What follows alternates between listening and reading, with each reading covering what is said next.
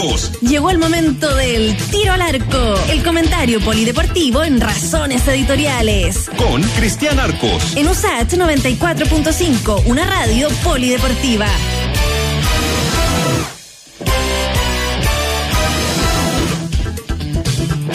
Oiga, Cristian Arcos. ¿Cómo, ¿Cómo hacemos el resumen de estos dos partidos que nos dejan apenas un puntito?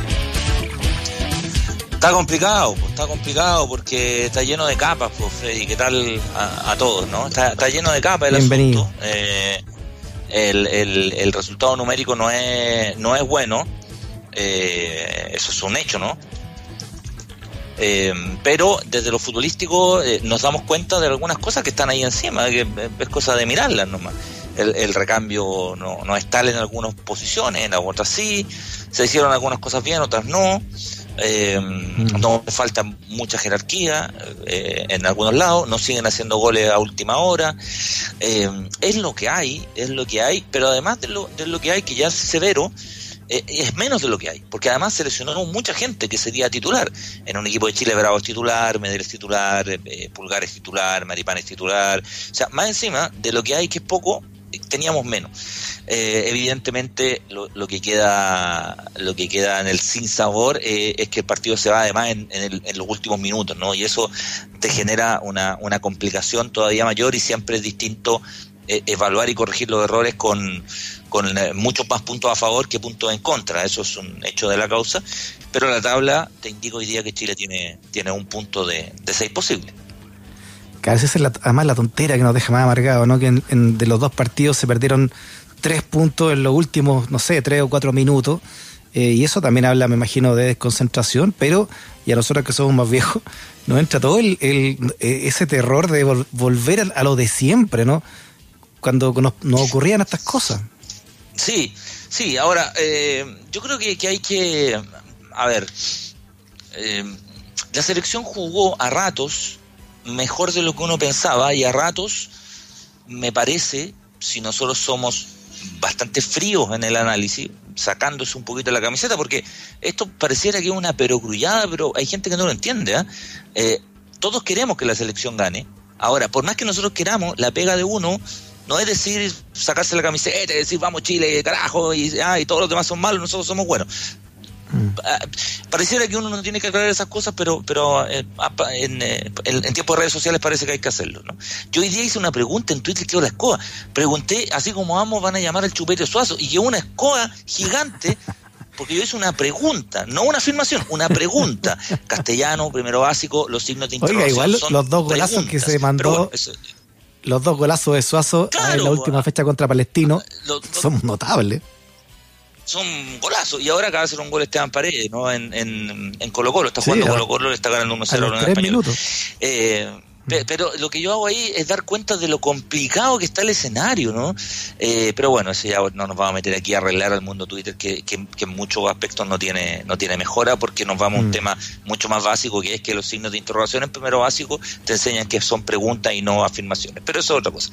¿Qué hacemos con Chile? Que es lo, lo, lo, lo relevante, ¿no? Eh, yo creo que lo, el partido de ayer, para ser justos, el empate era lo más correcto en relación al juego. El juego no es el único factor que determina el resultado de un partido. Hay mucho más, la jerarquía, eh, el dominio, el aprovechar las oportunidades, eh, qué sé yo, perdón el francés, el cagazo que le baja a algunos equipos en algunos momentos. Todos esos elementos sí, claro. se suman. El juego para mí es el más importante de todo, pero no el único. Desde el juego, yo creo que Chile con Colombia está bien el empate porque en el segundo tiempo nosotros no pateamos al arco, no mm. pateamos al arco. Eh, Colombia nos encerró y entre que Chile se metió atrás, un poco de las dos cosas. Creo que hay un poco de un poco de las dos cosas. Pero hay un elemento que, que es clave. Tú miras a, a, al equipo colombiano, eh, hay tres jugadores del Atalanta, el equipo sensación de Italia en la última temporada. Hay cinco jugadores de la Premier League jugando hay jugadores que militan en, eh, en, en, Europa, en Alemania, en Inglaterra, y en el caso de Chile, en los últimos minutos entró el Chapa Fonsalida, que es el mejor jugador de la liga local, tiene 35 años y no la tocó. Mm, sí, no la, el mejor jugador de la liga local no la tocó. Entonces, mm. en los últimos minutos, eh, Carlos Caíros hace ingresar un jugador de la Premier League y Reinaldo Rueda hace entrar a un jugador de la Católica. Cuando se le cayó un seleccionado a Carlos Queiroz, llamó a un jugador del fútbol italiano. Mm. Reinaldo Rueda llamó a un delantero de Palestino, con todo el respeto del mundo. No estoy hablando de que sean malos jugadores porque son buenos jugadores, pero el ritmo de competencia y la intensidad está a años luz. Entonces, hoy día, hoy día, Colombia es más equipo que Chile. Eh, y el gran mérito de Chile fue que en algún minuto dio vuelta un resultado que no tenía por dónde, hasta el empate Vidal Chile no tenía por dónde, y cuando Alexis hace el segundo, que es un gol donde, eh, Alexis jugó un partido extraordinario para variar. Qué notable Alexis. Eh, hubo, un, hubo un instante en que a los colombianos les bajó el sogaca, perdón, el francés de nuevo. O sea, nosotros demostramos que Chile puede presionar a un equipo y verlo complicado, y hacerlo ver complicado. Desde el empate de Chile hasta el final del primer tiempo, Colombia la vio pasar. Y ahí hay un mérito chileno, por supuesto. Colombia la vio mm. pasar. Alexis un jugador de otra dimensión, ¿no? De otra dimensión, se fue lesionado Medina, se fue a jugar cuadrado lateral y a, Colombia le, costó. Se fue a jugar cuadrado de lateral que juega en la Juventus, que juega en la Juventus. Entonces, eh, cierto, nosotros podemos ver los 90 minutos podemos decir que quizás algún cambio en rueda se tardó demasiado, puede ser. Eh, pero pero el, el, este tema del, del, recambio no es grato para nadie. Y en algún momento dado yo creo que el problema de Chile no era tanto que se metiera atrás. El tema es que cuando Chile salía, hmm. no, no aguantaba la pelota nada. O sea, nada, la pelota le duraba nada. No, eh, no, no, se podía salir. Y ahí, ahí estuvo muy bajo Aranguis también, al cual se le, se le exige mucho más. ¿eh? en, ese puesto, ¿no? Sí, sí, Arangui estuvo, Arangui estuvo bajo. Y nosotros podemos ver rendimientos puntuales. Alexis estuvo extraordinario. Creo que Vidal volvió a jugar bien, no tan bien como Montevideo, pero volvió a jugar bien. Eh, creo que Arangui estuvo bajo. Creo que Vargas estuvo bajo. Eh, pero más allá de los rendimientos individuales, listo, saquemos a Vargas. ¿Y a quién ponemos? Y ahí es donde viene la complicación, ¿no? Eh, porque sumando las dos fechas eliminatorias, hace 10 días, hace 10 días, si yo hubiera dicho Sierra Alta lo, no juega el partido contra Perú por acumulación de tarjeta amarilla, se habrían reído en mi cara y me habrían dicho, pero si a Sierra Alta no lo conoce a nadie. Hoy día Sierra Alta fue titular de la selección de los dos partidos. Entonces tú ganaste un jugador ahí. Eh, ganaste quizás con Pablo Díaz, que ya había jugado algo más. Eh, ganaste en nombre en defensa me parece, ¿no? Creo que los arqueros no anduvieron mal, creo que Cortés ayer no anduvo mal en los goles, eh, y por ahí, de hecho, se dio mañana de atajar una pelota, un, remate complicado. Y gritó todo el partido. Qué manera de gritar, ¿Qué manera, de gritar, tenemos un gritón al arco, tiene, pero, pero fuera de broma tiene personalidad, un arquero que se cree el cuento, no está pasando por su mejor momento, eh, no es Claudio Bravo, pero ojo, ningún arquero chileno es Claudio Bravo, ninguno. Claro. Tú no veías un arquero de 18 años y este loco, yo siempre cuento la misma historia. Antes de que Claudio Bravo debutara en primera división, antes que debutara en primera división, el técnico de Colo Colo de aquel tiempo, que era Jaime Pizarro, eh, yo cubría Colo Colo para el medio donde trabajaba, me dijo, hay un arquero en juveniles que el día que agarra el arco, no suelta más el arco. Ah, yo le dije, Colo Colo tiene, tiene arquero para rato. No, me dijo, no suelta más el arco de la selección. Y, y Bravo no había jugado un partido en primera. Ese jugador hoy día no existe. En ningún equipo. Mm. En ninguno. Y en ningún puesto. Que tú digas, oye, hay un delantero como Alexis, que a los 15 años uno ya, el cabro ya había jugado en primera y a los 16 era seleccionado chileno. Eso no hay y sale muy poco. Te lo doy. Sí, y por, ¿cómo, pero, no hay, pero no hay un lateral izquierdo. Es una cuestión que no hay un lateral izquierdo. Y ahí el problema, para mi gusto, ¿no? Rueda se equivocan a, a veces los cambios, es conservador, ya. Pero no saca agua de las piedras, ¿no?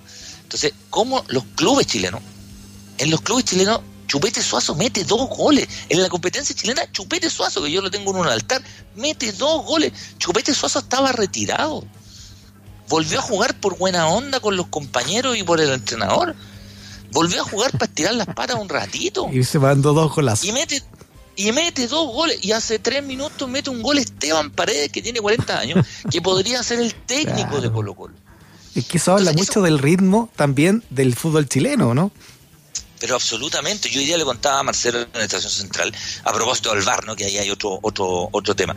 Por instrucción en Inglaterra, que también tienen VAR, ellos detienen el juego lo menos posible. Tienen el VAR.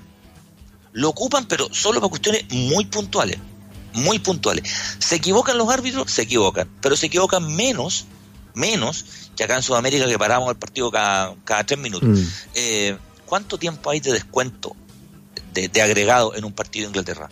Hay tres minutos, tres minutos, cuatro minutos. Acá el partido más mula que se juega a tres por hora, perdón, se, se me suborrea la pelota, pero el partido que se juega a tres por hora, hay seis mm. minutos de descuento. Porque se para a cada rato.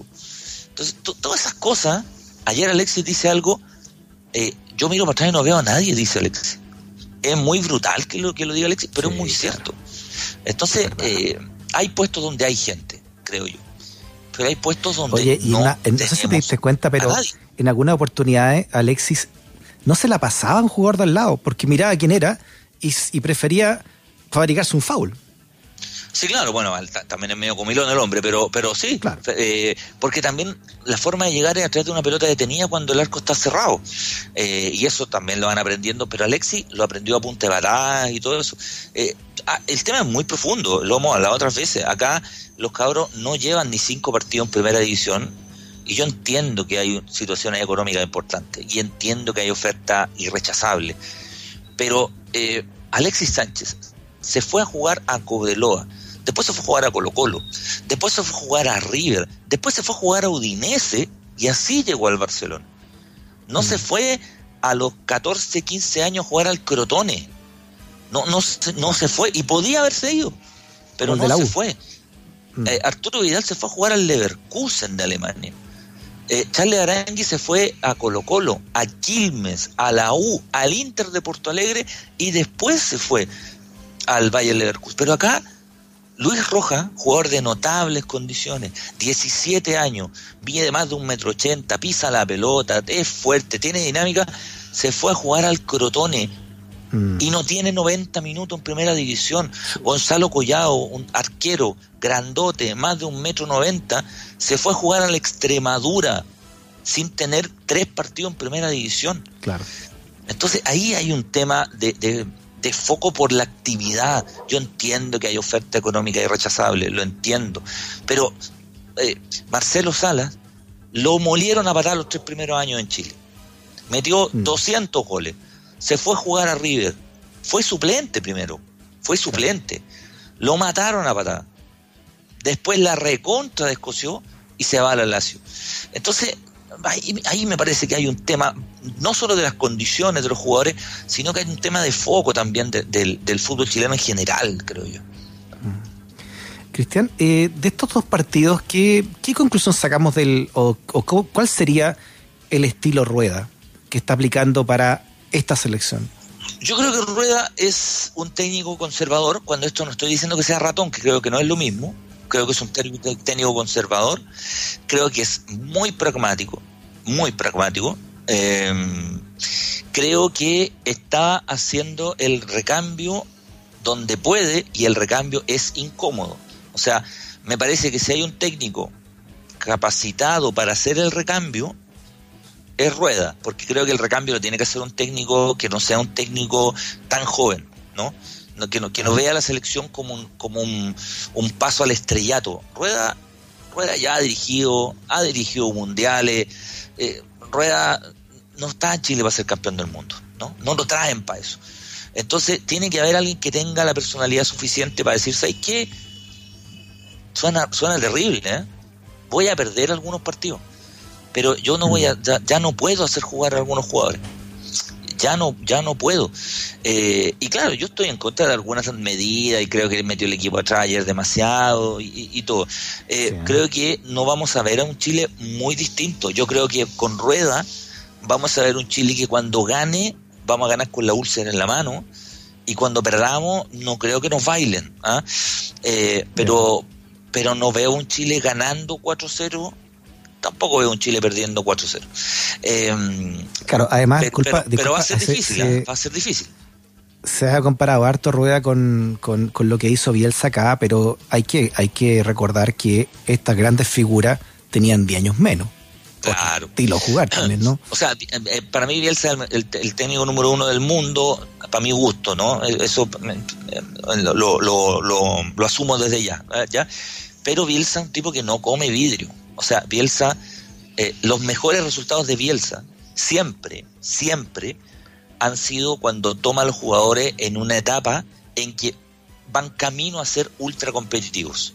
Por eso él es tan importante para la carrera de los jugadores, porque los toma mm. muy jóvenes, porque los toma con condiciones futbolísticas, por supuesto, y les saca el máximo rendimiento posible, lo que, lo que hace que les vaya muy bien en su equipo y muy bien en la selección. Le pasó en Argentina, le pasó con Chile. En Argentina le fue muy mal en el Mundial. Eh, pero los toma a los 21, 22 años. Por eso tú le preguntáis a Teve y le hace una estatua a Bielsa. Dice que es el mejor de todo. Le preguntáis a Verón y dice que es el mejor de todo, porque los tomó a los 21 años y terminaron jugando en los equipos más grandes del mundo. Mm. Entonces, eh, Bielsa cuando asume Chile, o sea, si hoy día, esto es fútbol ficción incomprobable, si hoy día a Bielsa le, le dijeran, Marcelo, ¿usted viene a Chile? Bielsa no viene ni aunque le pagaran un camión de plata. Porque mm. Bielsa sabe que no tiene el recurso que él necesita para jugar como él quiere. Y antes sí lo tenía. Tenía 40 jugadores menos de 22 años, con notables condiciones, pero además jugando. Jugando. Jugando en Chile, jugando afuera, pero jugando en su, en su equipo. Chile venía a ser tercero en el mundo, sub-20, y había llegado a octavos de final en el mundial anterior. Es decir, menos de 21 años tenía 40 jugadores competitivos más los que iban quedando con un poquito más de edad y todo. Aquí tengo un equipo, dijo Bielsa, y los puedo hacer trabajar igual como yo mm. quiero. Y eso fue muy bueno para Chile, pero fue extraordinario para la carrera de estos jugadores. Y eso es súper importante. ¿Qué viene ahora para la selección? Sabes que veo el calendario y son todos los partidos difíciles. ¿Qué vamos a hacer? Eh, viene Perú, eh, Perú nos tiene tomada la mano en el último rato, ¿ah? nos tiene tomada la mano allá Perú. Eh, a Perú le pasa, le pasa algo parecido a Chile. Perú tiene un punto también, pero jugó para tener un poquito más. Eh, mm. perdió contra Brasil ayer en un arbitraje considerado escandaloso por la prensa peruana de parte de un chileno, de Julio Bascuñán. Hoy día la portada de los diarios era ratero, así como le decía, le decían al chavo en aquel capítulo en que lo acusaron de robarse una torta de jamón y era inocente. Ratero. Eh, jugamos contra Perú el 12 de noviembre en Santiago y contra Venezuela el 17 de noviembre. Si uno mira el papel, me parece que Chile, a ver, si no saca cuatro puntos de seis, eh, estamos complicados estamos complicados en serio. Esta carrera es larga. Yo no soy, yo, yo no me desespero tanto y tampoco soy de los que cree que hay que sacar a Reinaldo Rueda. No, yo no me sumo a esa fila. La respeto, pero yo no me sumo a, esa, a esa corriente. Pero si no sacáis 4 de 6, te vaya a complicar mucho. Te vaya a complicar muchísimo si no sacáis al menos 4 de 6. Y yo creo que es posible sacar 4 de 6. No estamos pidiendo una locura. Digo es que además se va, se va contaminando también el, el camarín, ¿no? Cuando, cuando no, no, se dan los resultados, lo que hablábamos el otro día, de lo importante de, de comenzar con los puntos en, en, los primeros partidos, jugar con rivales más eh, abordables. Lo que le pasa a Brasil, curiosamente, lo que le pasa a Argentina, curiosamente, ¿no? Te, te cambia el panorama, te cambia el panorama trabajar con seis puntos adentro eh, que trabajar con un punto adentro. Evidentemente, tú podías, ah, hacer el análisis en frío y decir, ¿sabes qué? Hay hartas cosas positivas porque yo creo que las hay. ¿Sabes que hay un montón de cosas negativas? También creo que las hay. Pero ese mismo análisis, los mismos partidos, tú los tomáis de otra manera si tenías un punto, si tenéis seis. Evidentemente el margen se te estrecha porque el partido que viene eh, es una montaña que pareciera más alta de lo que es, ¿no? Eh, se viene Perú, que es un equipo, que es un muy buen equipo y una buena generación de jugadores, y después se viene Venezuela, ese, ese es el orden de los partidos, y después no hay partido hasta marzo, eh, y lo que quería comentar, Venezuela, en la tercera fecha, porque Chile juega contra Chile en la cuarta, Venezuela tiene cero puntos, eh, jugó, y la tercera fecha la juega contra Brasil en Brasil. O sea, no sería extraño, eh, le pasa a los venezolanos y a nuestros amigos bolivianos, no sería extraño que Venezuela llegara al partido de Chile con cero puntos. Eh, mm. No sería extraño, ¿no? Sería bastante. Entonces se van, a jugar. O sea, va a jugar hasta Nicolás Maduro en la defensa en ese partido. O sea, van a, van a, van a jugar el Puma Rodríguez, van a jugar todo, ¿no? Se van a jugar, pero la vida entera en, el partido contra Chile. Pero bueno, es, parte del asunto, ¿no? Es parte de. Sí, a, mí lo, lo, más grave que me, que me quedó ayer viendo, sobre todo el partido de ayer de contra Colombia, es que si no está Alexis Sánchez, por, por A, B o C, digamos, por alguna lesión o algo, eh, difícilmente le vamos a ganar a alguien. Difícil, sí. O sea, el día que se lesiona Alexis, que, o que esté con tarjeta amarilla y no esté Vidal, ojalá que, que el rival que venga no sea de pergaminos muy altos, pero, pero está complicado. de mitad de cancha para arriba Chile está súper complicado. Está súper, mm. súper complicado. Eh, eh, no hay variantes. O sea, uno puede decir un jugador u otro. Ya te voy a poner un ejemplo. ¿no? Alguien decía, ayer podía haber entrado Jan Meneses, que está jugando el fútbol mexicano. Sí, podía haber entrado. Sí, sí. Podía haber entrado eh, el Toro Venegas, que lo llamaron a última hora, que era aguanta pelota y grandote. Sí. Con una mano en el corazón. Después del, ya con un poquito más de calma. ¿Habría cambiado demasiado el partido con ellos? Yo creo que no de verdad, de verdad creo que no, porque, porque la jerarquía es distinta, ¿no? Eh, Chile tiene algunos proyectos de jugadores, pero de mitad de cancha para arriba tenemos muy poco. La mayoría de los nueve que juegan en Chile son extranjeros y los chilenos que juegan eh, tienen, tienen más de 35 años. Eh, y ese es un tema que, del cual se viene hablando hace 10 años. Eh, empató la Unión Española todo esto, em, empató la Unión Española con Colo Colo, van 25 minutos. Ahí, por ejemplo, hay un par de proyectos muy buenos en, en Unión Española, pero son proyectos.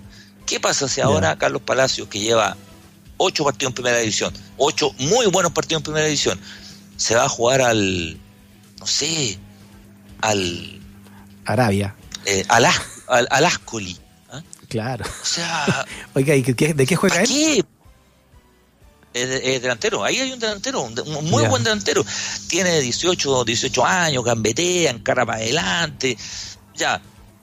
Pero no lo vendan a los 10 partidos, por favor. Yo sé que necesitan plata todos los clubes, pero si te aguantan un rato, lo van a vender en 14 palos.